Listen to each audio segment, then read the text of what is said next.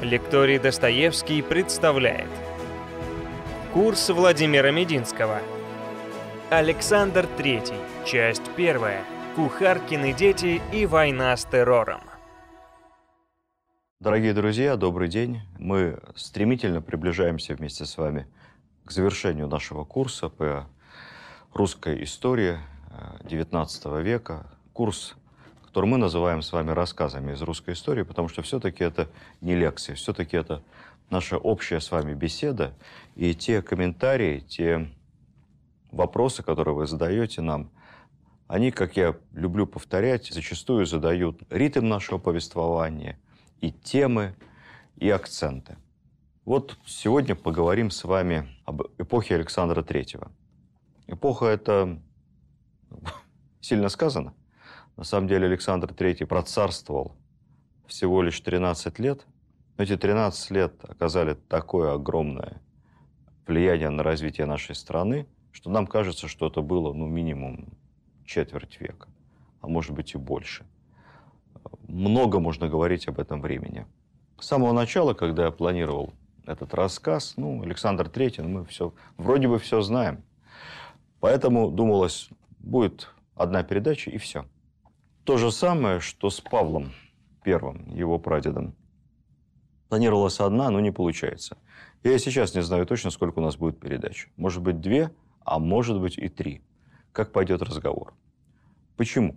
Знать и понимать это время, знать и понимать эти события важно для нас сегодня. Сразу скажу, что Александр III один из, можно так сказать, любимых государей нынешнего руководства нашей страны для понимания нашего прошлого, для понимания нашего настоящего и, дерзко скажу, для правильного представления о возможных путях развития нашего будущего, нам нужно в этом времени хорошо разбираться. Оно очень интересное и очень глубокое. Гораздо глубже, чем мы учили когда-то в школе. Александр III 1845 года рождения. Он стал царем при шокирующих обстоятельствах. Не так, как должно было быть, когда отец постепенно передает ему дела и умирает своей смертью от старости, в покое и в уважении. Нет, все не так.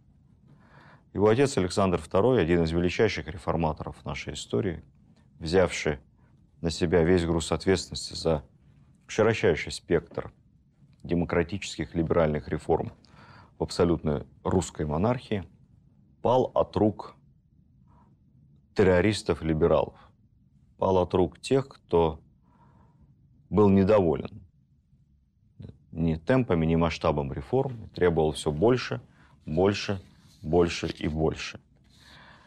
И вот представьте себе, по нынешним меркам совсем молодой еще, высокий, красивый мужчина, 60 с небольшим лет, лежит на залитой кровью кровати в Зимнем дворце. У ног его жена, наследник Александр, близкие. Но ног это я так образно говорю, потому что ног-то, собственно, нет. Вместо ног кровавое месиво из мяса и костей, все, что осталось от взрыва второй бомбы, это прикрытое одеялом, и кровь не капает, кровь льется на паркет. Это трагедия, это сцена умирающего, обезноженного, страдающего отца. Она красной нитью пройдет через все царствование Александра. С точки зрения исторической памяти, надо сказать, что нашему герою, Александру Третьему, не повезло системно, можно сказать, трижды. Я не могу сказать, что при жизни он был очень популярен. Нет. Его ругали за глаза. Естественно, либеральная интеллигенция, университетская интеллигенция, демократы, пресса, как любят говорить наши великие историки-мыслители, общество государя недолюбливало. Недолюбливало до такой степени, что когда наш великий историк Василий Ключевский после смерти государя-императора Александра III выступил в историческом обществе с такой прочувствованной лекцией по нигирикам, благодарностью почившему императору, действительно уделявшему много времени и сил развитию русской исторической науки, словесности. Но это было вполне естественно, если профессиональный историк поблагодарил за это именно государя. Ключевскому устроили такую обструкцию в университете, так захейтили его, выражаясь современным языком. Но я об этом позже расскажу отдельно. Бедный пожилой профессор слег в постель. Александру Третьему не повезло и после революции, естественно. Памятники ему сносили, над ними буквально измывались. Я не буду об этом рассказывать сейчас подробно, мы остановимся отдельно, но мало кто из наших государей подвергался такому числу, в буквальном смысле, оскорблений, как Александр III. Памятник его, например, у Николаевского вокзала, нынешнего Московского вокзала в Петербурге, в буквальном смысле заточили в клетку, в железную, а на постаменте написали издевательские стишки нашего великого революционного поэта Демьяна Бедного. После того, как уже в 30-е годы при Сталине стали по-другому относиться к русской истории – После того, как вернулись уроки истории в школу, они были отменены сразу после революции. После того, как стали снимать фильмы о наших великих исторических деятелях, полководцах, государях, после того, как на пьедестал подняли и Петра Первого, и Ивана Грозного, и героев войны 812 года, кто бы они ни были, князья, графы и дворяне. Кутузов, Ушаков, Александр Невский, Суворов – Дмитрий Донской, вот те, к кому обращался сталинский режим в поисках исторической идеи правопреемственности советской державы, в поисках, как бы сейчас сказали, своей исторической идентичности и опоры. Но к Александру Третьему по-прежнему относились крайне негативно. При нем повесили старшего брата Владимира Ильича Ленина, и этого для официальной советской историографии было достаточно, чтобы навсегда обозначить Александра Третьего как консерватора и мракобеса. Ниже среднего ума, ниже средних способностей и ниже среднего образования. Это цитата из советского учебника истории для восьмого класса о государе Александре Третьем. Недавно в очередной раз перечитывал не безинтересные, хочу вам сказать, а и наполненные большим количеством фактуры сочинение Бориса Акунина «История российского государства». Так вот, раздел об Александре Третьем там так и называется, по-простому. «Россия назад», в противовес деятельности его отца. Вот почему мы другим нашим государям можем многое простить. Мы можем многое простить Петру Первому.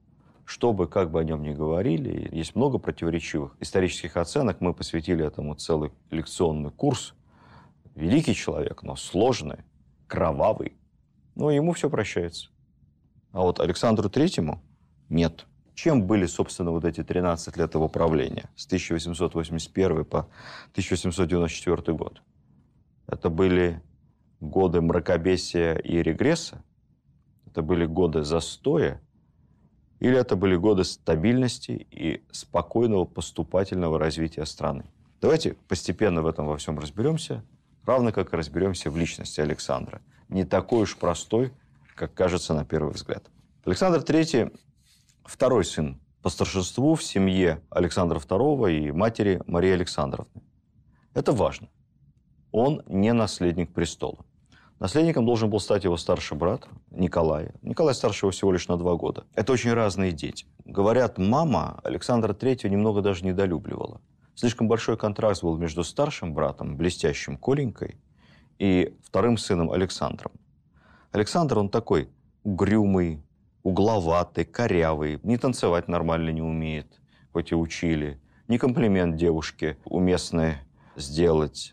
Вроде бы как он такой сметливый, со здравым смыслом у него все хорошо, но тугодум, медленно соображает. Жаловались его учителя домашние, у него хорошие были учителя, по традиции всем романам давали, замечательнейшее домашнее образование. Говорили, ну, нельзя сказать, что он глупый, но долго доходит все до вашего Сашеньки. В семье его звали Бульдожка.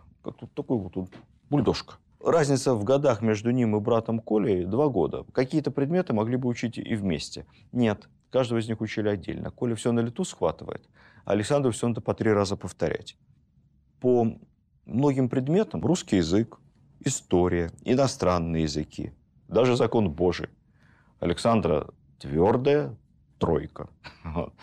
Тогда тоже ставили оценки. Это такое внешнее впечатление, которое складывается по прочтении мемуаров и источников. Я вам поделюсь личным впечатлением. Я как-то был в Русском музее на большой выставке, посвященной жизни Александра Третьего. И там представлено довольно много его писем. Честно скажу, я такой идеальной каллиграфии, такого почерка, такой абсолютной грамотности мало где видел. Это не каракули э, Петра Первого, которые целые научные институты пытаются разобрать на пару с искусственным интеллектом, и не очень получается. Это не русские письмена матушки Екатерины. Как она не была образована, Екатерина Великая, но тем не менее ошибки лепила ого-го. Мы с вами знаем этот исторический анекдот про то, как матушка-императрица умудрилась сделать четыре орфографических ошибки в слове из трех букв. Не еще, а еще. Вот у Александра Третьего идеальный почерк, идеальная грамотность, и, наверное, это говорит о какой-то такой внутренней организованности. По этим письмам на троечник он совсем не похож. Александр Третий, несмотря на такую свою бульдожью-медвежью внешность, а представьте себе, он метр девяносто с лишним роста, примерно 100 килограмм весом. Александр не был молодые годы полным, он потом уже так немного поднабрал. Он брился, гладко выбритый всегда, борода появилась у него уже сильно позже. Блондин, с голубыми глазами, немного такой тяжеловатый, но стройный и сильный молодой человек. При этом Александр очень любил живопись и писал хорошие этюды.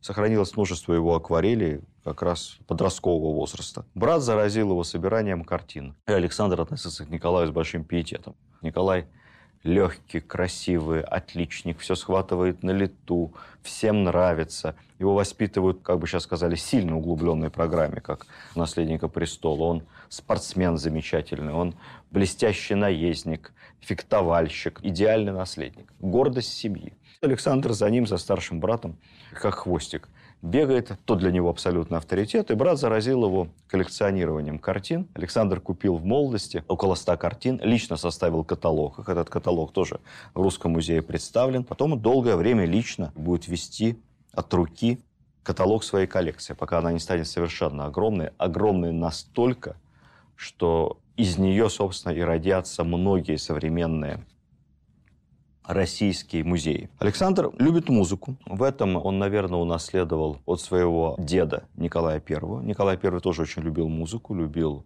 оперу, балет и сам неплохо играл на духовых инструментах. Но вот Александр еще лучше играет на духовых инструментах, причем на самых разных. Он большой разницы между ними не делает, все их называют трубой, но это разные духовые инструменты. Еще будучи цесаревичем, будущий император создаст духовой оркестр, который будет хотя бы раз в неделю находить время репетировать вместе с оркестром играть разные пьесы и даже иногда давать публичные концерты. Наличие такого придворного оркестра, в котором выступает сам государь-император, это, конечно, для Европы того времени было необычно. В молодости Александра не толстый, весьма стройный, русый, голубые глаза, эффектно выглядит, рост 193 сантиметра. Вообще все Романовы после Павла I, за исключением последнего из императоров, высокого роста – Вес где-то около 100 килограмм, то есть он не толстый, потом наберет еще килограмм 20, расширится. При этом, как и Петр I, Александр огромной физической силы. Он сворачивает кочерги,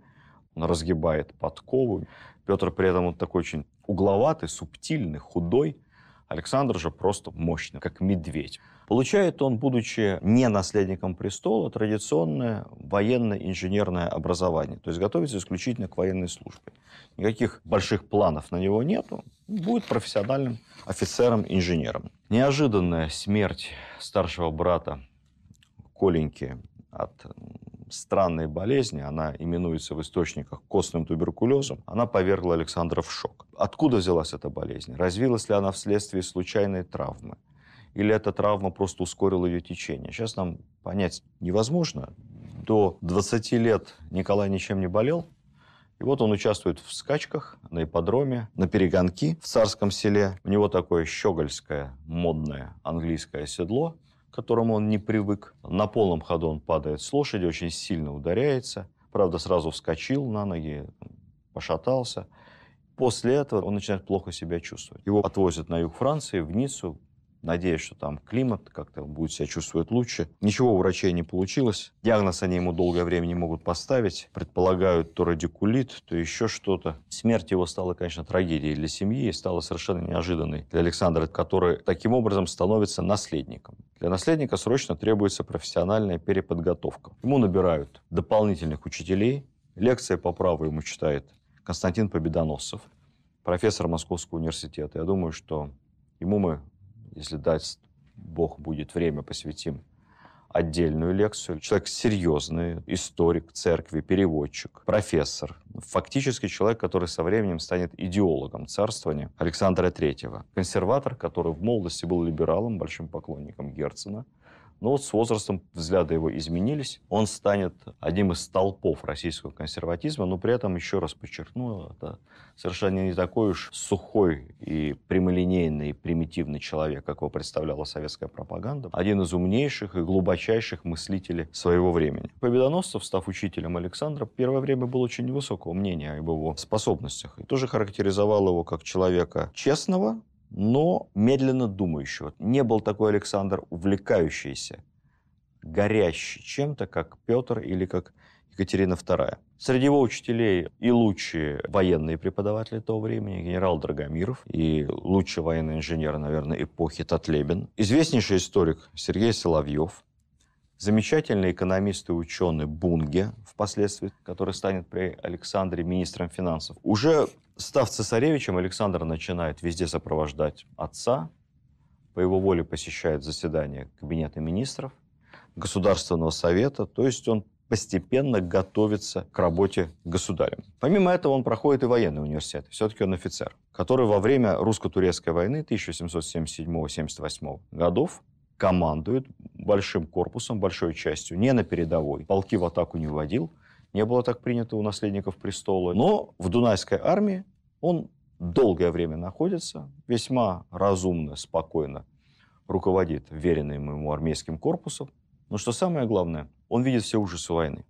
Он видит не лицевую парадную сторону, не рапорты генералов о победах и успехах. Он видит военные госпитали, раненых, страдающих. И это оставит очень глубокий след в его душе. Витте вспоминает свою встречу с Александром, как тот говорил ему. «Я рад, что был на войне и видел сам все ужасы, неизбежно с ней связанные. И после этого я думаю, что всякий человек с сердцем не может никогда желать войны. А всякий правитель, которому Богом верен народ, должен принимать все меры для того, чтобы избежать ужасов войны». Пребывание на фронте войны с Турцией сделал Александром, наверное, самым большим пацифистом среди всех русских государей. Его будут называть миротворцем по нескольким причинам. Но, наверное, главное и самое для нас важное, то, что при Александре за все 13 лет его правления Россия действительно не ввязалась ни в одну серьезную большую войну.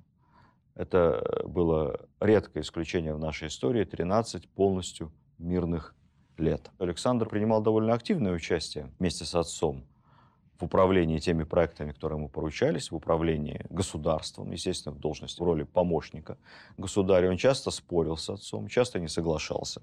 Поэтому к моменту вошествия на престол, 36 лет, Александр – это уже полностью глубоко сформировавшаяся личность.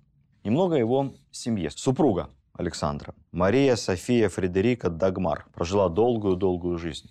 Она переживет и своего мужа, и всех своих сыновей, революцию и гражданскую войну, и Ленина, и умрет в эмиграции уже в конце 20-х годов в очень-очень преклонном возрасте. Это была сильная женщина, датчанка, датская принцесса. История их свадьбы – это, конечно, история для мелодраматического сериала, потому что на самом деле она была невестой его брата Николая Старшего, безвременно скончавшегося. Есть несколько версий, как, будучи невестой Николая, как она стала в итоге женой Александра. Версия первая, что они сблизились, пока вместе на юге Франции ухаживали за умирающим цесаревичем. Дачанка была девушкой худенькой, тонкой, симпатичной очень.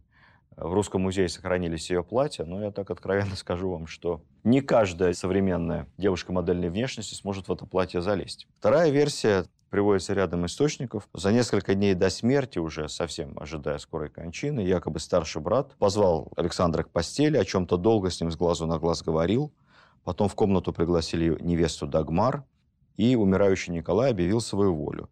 Он хотел, чтобы Дагмар вышла замуж за Александра. Ну, естественно, Дагмар растерялась, разрыдалась, стала говорить, что о чем ты говоришь, Коленька, ты скоро поправишься.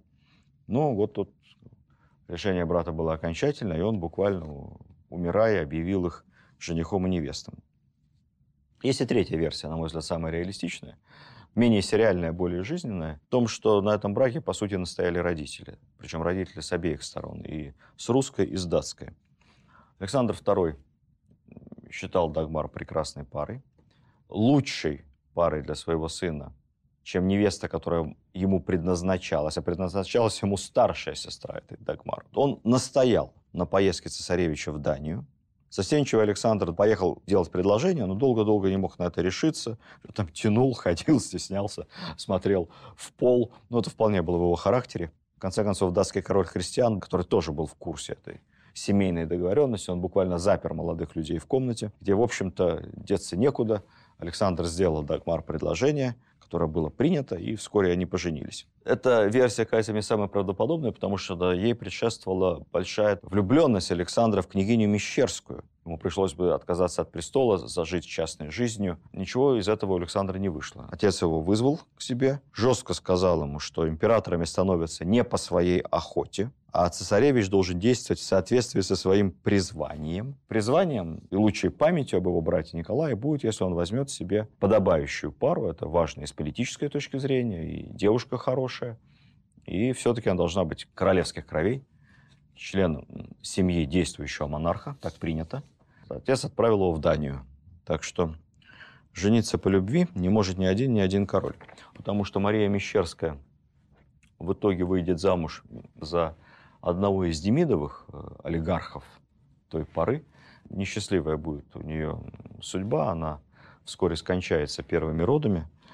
Хотя и перед смертью, как говорят, тоже признавалась своим подругам, что никого никогда в жизни так не любила, как свою первую единственную любовь цесаревича Александра. А вот с Дагмар, несмотря на все обстоятельства, предшествовавшие их свадьбе, брак получился очень счастливым. В отличие от своего отца, в отличие от своего деда, ну и вообще всех Романовых, любивших погулять, вот Александр III был абсолютно другой. Он был крепкий семьянин, а его каких-то бы ни было интригах на стороне, мы просто вообще ничего не знаем. С учетом того, под какой лупой находится личная жизнь государя-императора, можно сказать, что, скорее всего, ничего и не было. У них было шестеро детей, из которых только один умрет во младенчестве. Обращаю ваше внимание, насколько снизилась со временем в мире детская смертность. Вот у Петра Первого было 13 детей, из которых лишь две девочки доживут до взрослого возраста, Лиза и Аня. У Александра Третьего из шестерых пятеро. Там, к сожалению, во взрослом возрасте один из его сыновей заболеет какой-то тяжелой очень формой туберкулеза, тогда это не лечили, и он довольно быстро загорит. Ну а дальше судьбу Николая и также расстрелянного большевиками его брата Михаила мы знаем. Две дочери Александра, Ксения и Ольга, проживут не просто долгую, а очень долгую жизнь и скончаются уже после Второй мировой войны в 1960 году, в один год, тоже в эмиграции, естественно.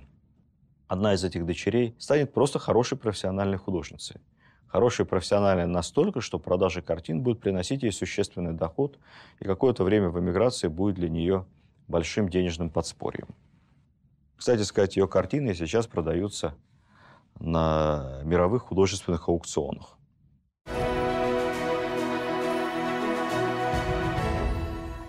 Перейдем к политике. Что происходило в стране? А в стране после убийства государя-императора Александра II шок. Ну, во-первых, в шоке народ.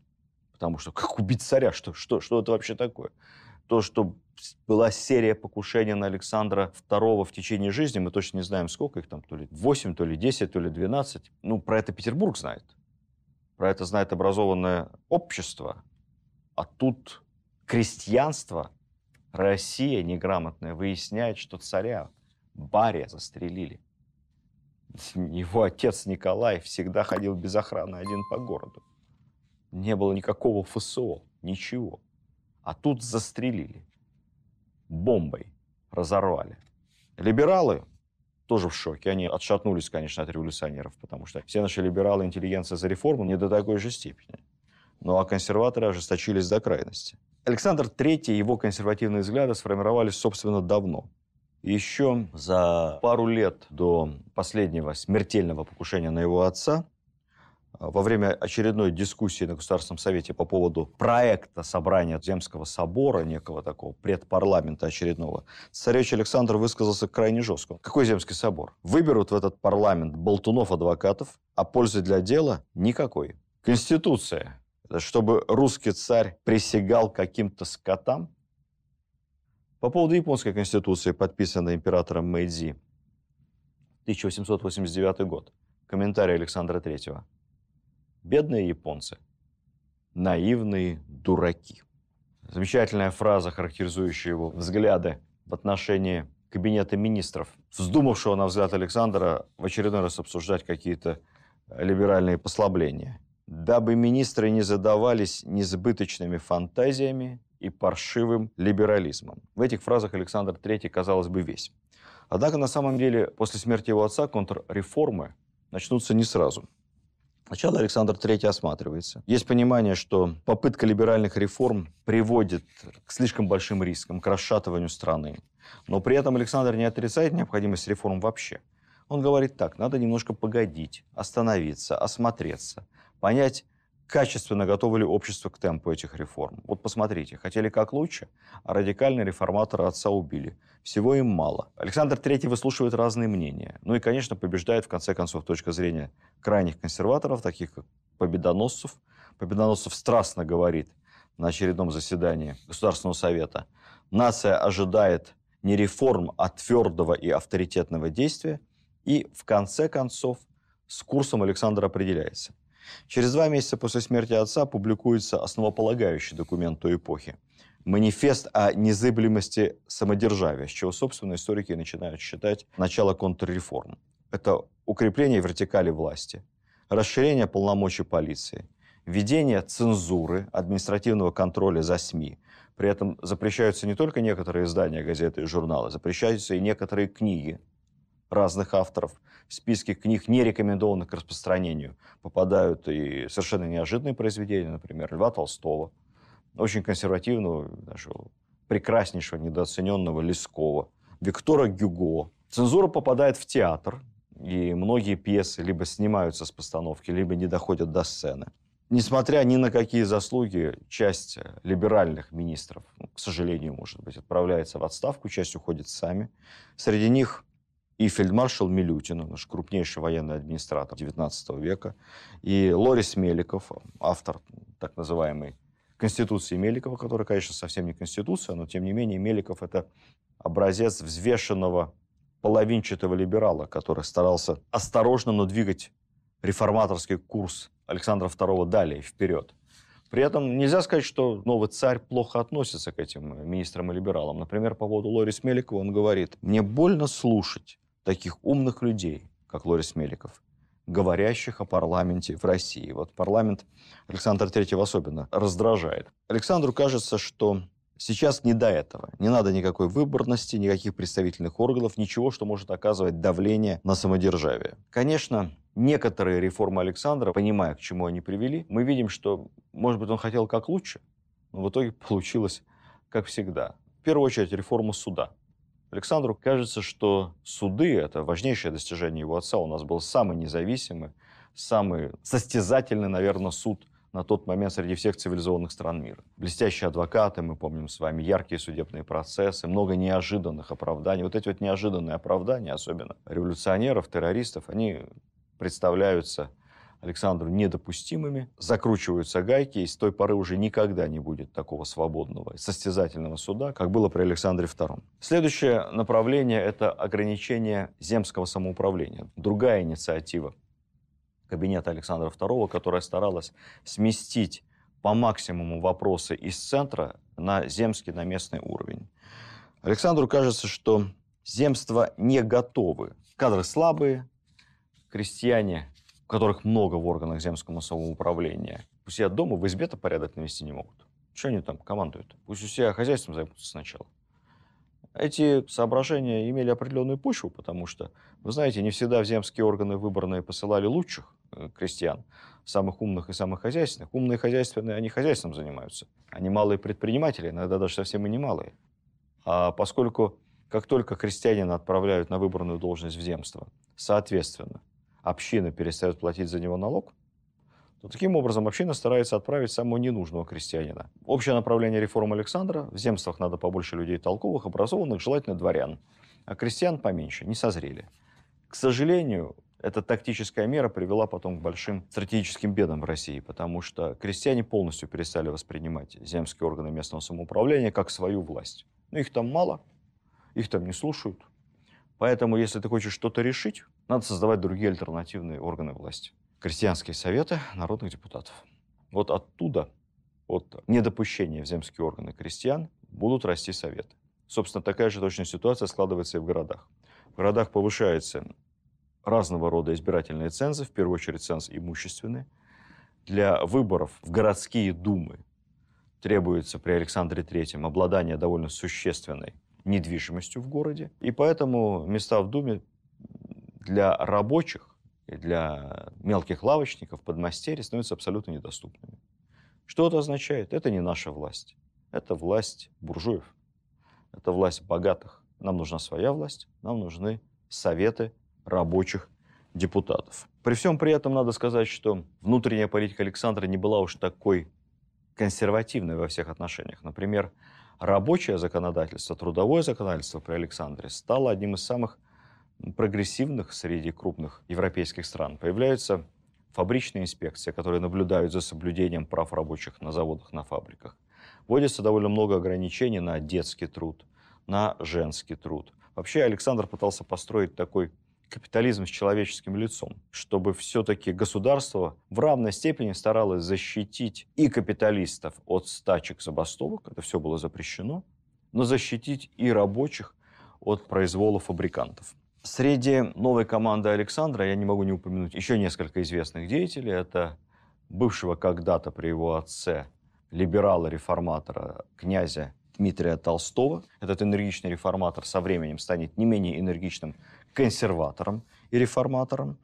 Ну и известного публициста, как бы сейчас сказали, медиа-менеджера Каткова, который не занимая официальных государственных должностей, но управляя самой популярной в России газетой на тот момент «Московские ведомости», ну, фактически определял информационную правительственную повестку, был таким первым и вторым каналом в одном лице. Вот. Ну и при всем при этом входил в самый близкий круг Александра и э, существенно влиял на взгляды, на решения правительства Александра III. Далее, образовательная реформа. Университеты, гимназии, на момент воцарения Александра III полны представителей низших сословий, разночинцев. Полны тех, кто, по мнению нового правительства, несет в себе дух революционного бунтарства и заразы. Причем это касается не только студенчества, это касается и преподавательского состава, и профессуры, и даже зачастую руководства гимназий и высших учебных заведений. Поэтому проводится поэтапно масштабная реформа в сфере образования – суть которой – жесткий контроль за университетами со стороны Министерства просвещения, отменяется автономия университетов, прекращается выборность ректоров и выборность высшего профессорского состава. Министерство отныне и по сей день назначает ректоров. Министерство может само, либо через назначенных ректоров, уволить тех либо иных преподавателей – ограничиваются права студентов, вводится новый университетский устав.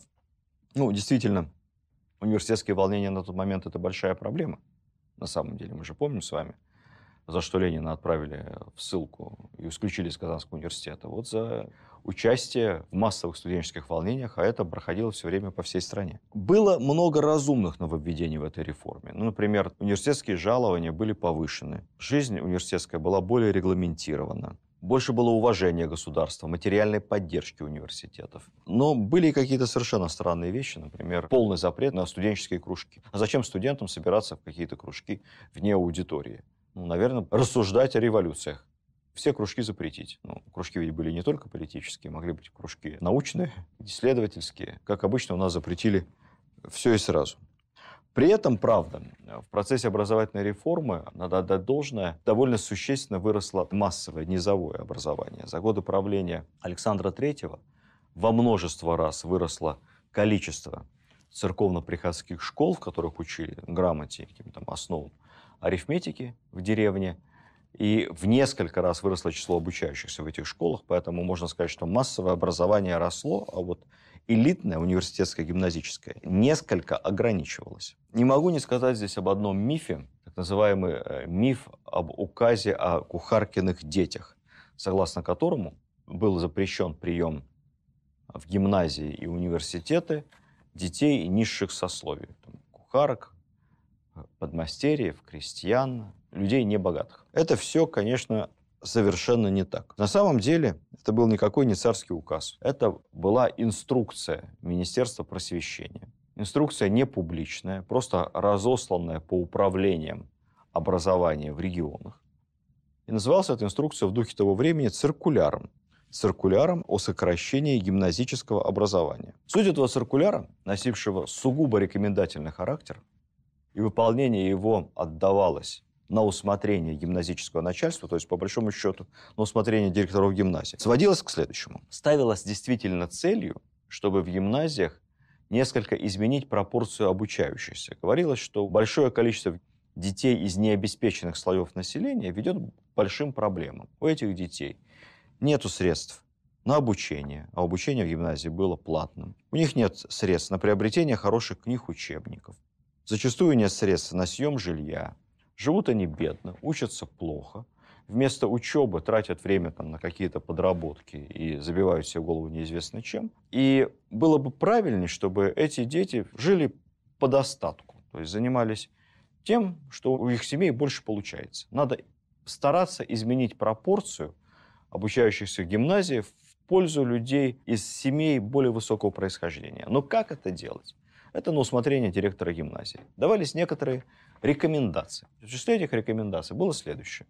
Возможность повысить директору гимназии плату за обучение. Это, кстати, директора приветствовали, потому что это же внебюджетный доход самой гимназии. Будет больше денег на оплату учителей, там, приобретение оборудования, ремонты. Второе. Рекомендовалось закрыть подготовительные классы. Что такое подготовительный класс? В гимназию принимали на основании экзамена. Понятно, что в хорошей семье есть домашние учителя, которые к экзаменам ребенка готовят. В крестьянской семье там лавочника, кучера, ты частного репетитора не наймешь. Поэтому этим детям просто без подготовительного класса поступить в гимназию, сдать сложный экзамен тяжело.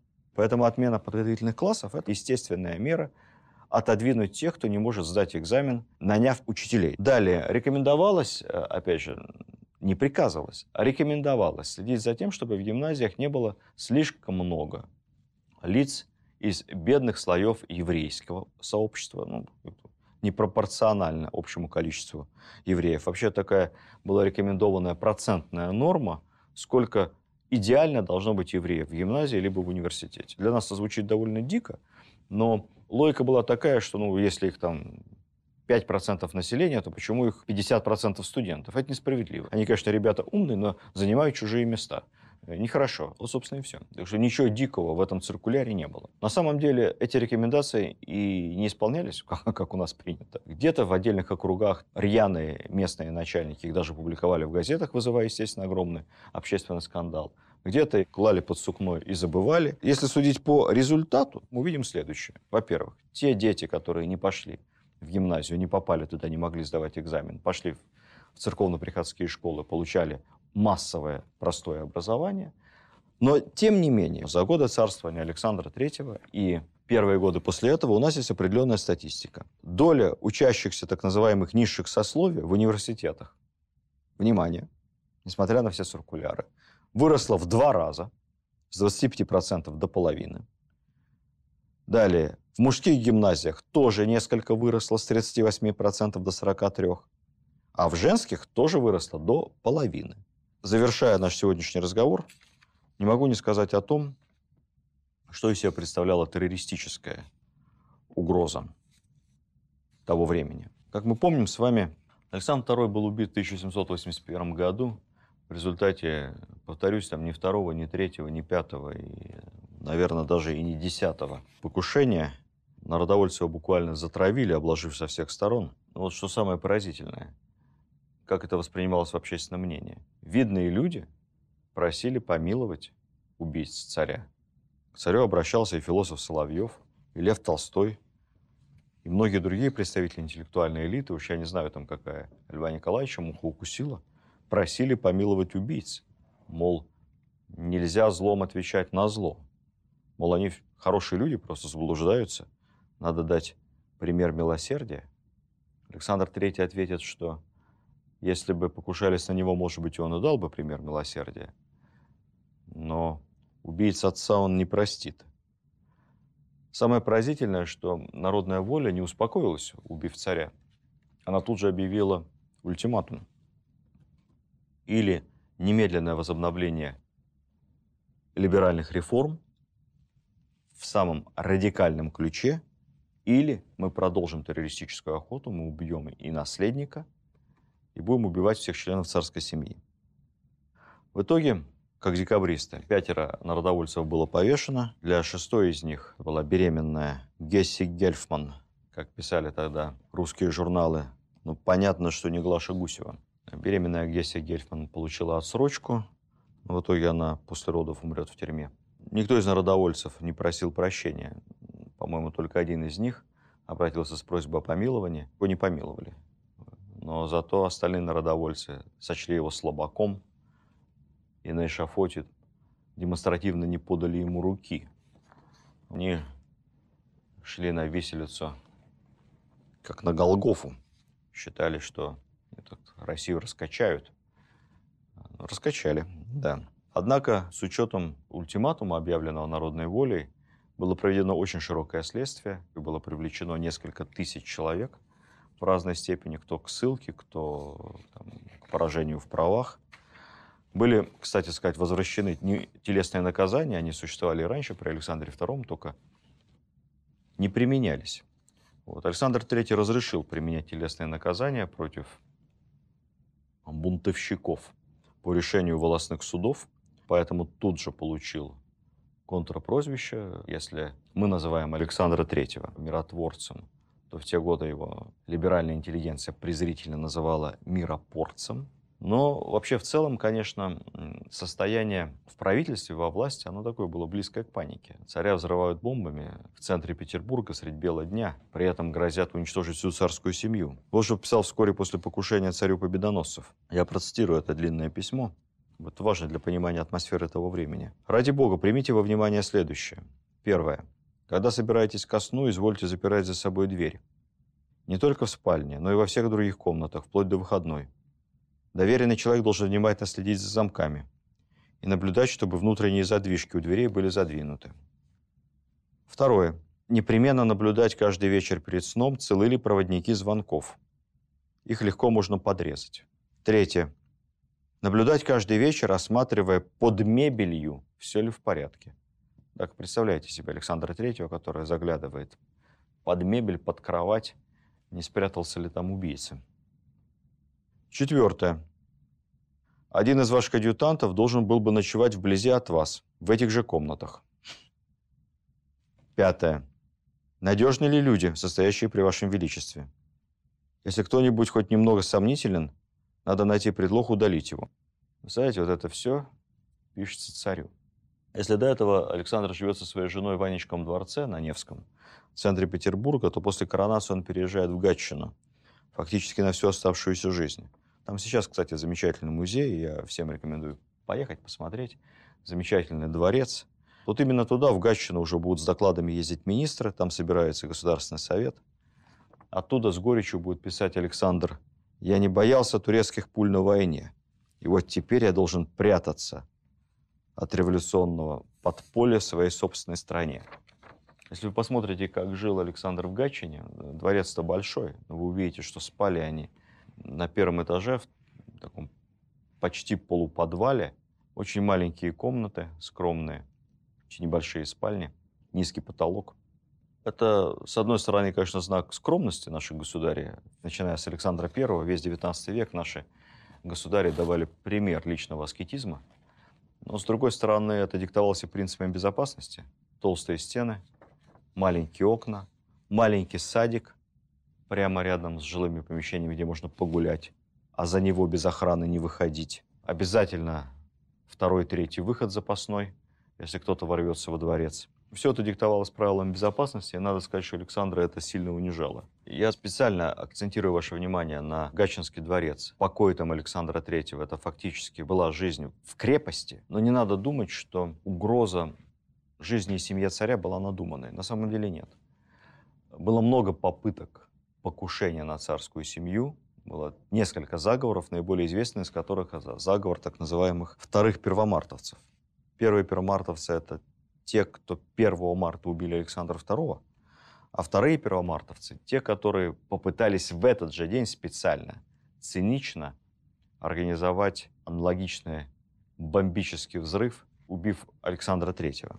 Наиболее известным из этих вторых первомартовцев является, конечно, старший брат Владимира Ульянова Александр.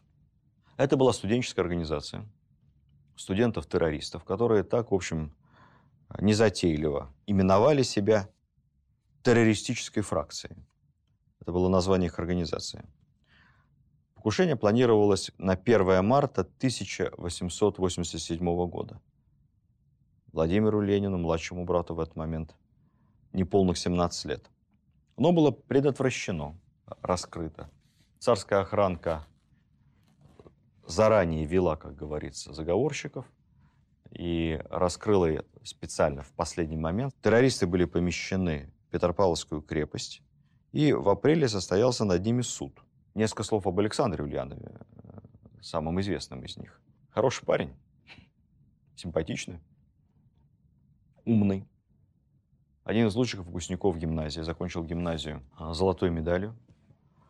Дворянин, русский, образцовый студент.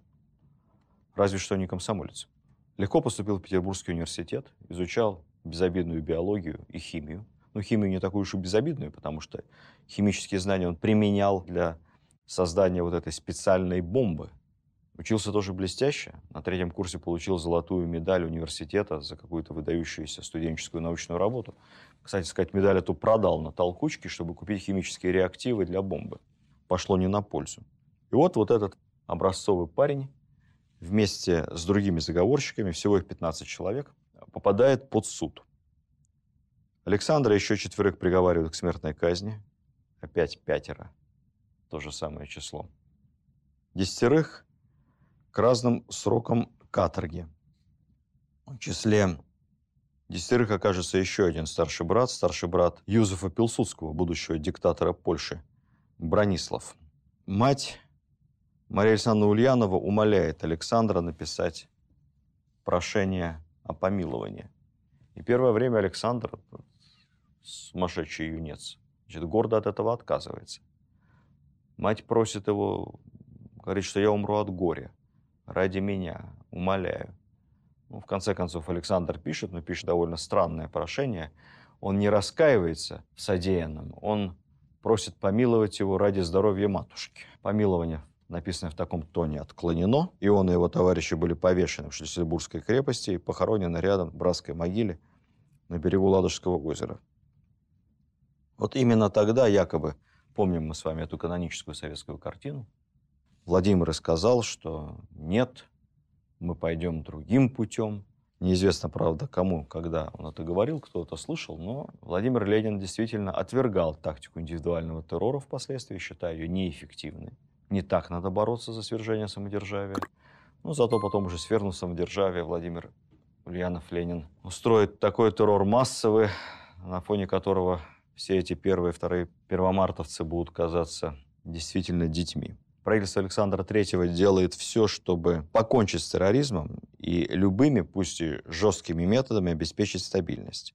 Но стабильность обеспечивалась не только закручиванием гаек, не только ограничением студенческих свобод, не только цензурой в СМИ, не только отменой спектаклей, не только ограничениями прав земств и введением новых цензов для выборов в городские думы.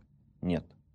стабильность обеспечивалась и целым рядом серьезнейших экономических и финансовых мер, которые, на мой личный взгляд, на самом деле и стали главной причиной, почему так быстро террор сошел на нет. Почему это случилось? Давайте об этом поговорим в следующий раз. Я еще раз благодарю вас за внимание и любовь к русской истории. Прошу, пишите комментарии, задавайте вопросы. Они помогают сделать наш курс рассказов из русской истории более приближенный к вашим пожеланиям, более интересным и более детальным. Спасибо, до следующих встреч. Видеоверсию данного подкаста смотрите на сайте достоверно.ру.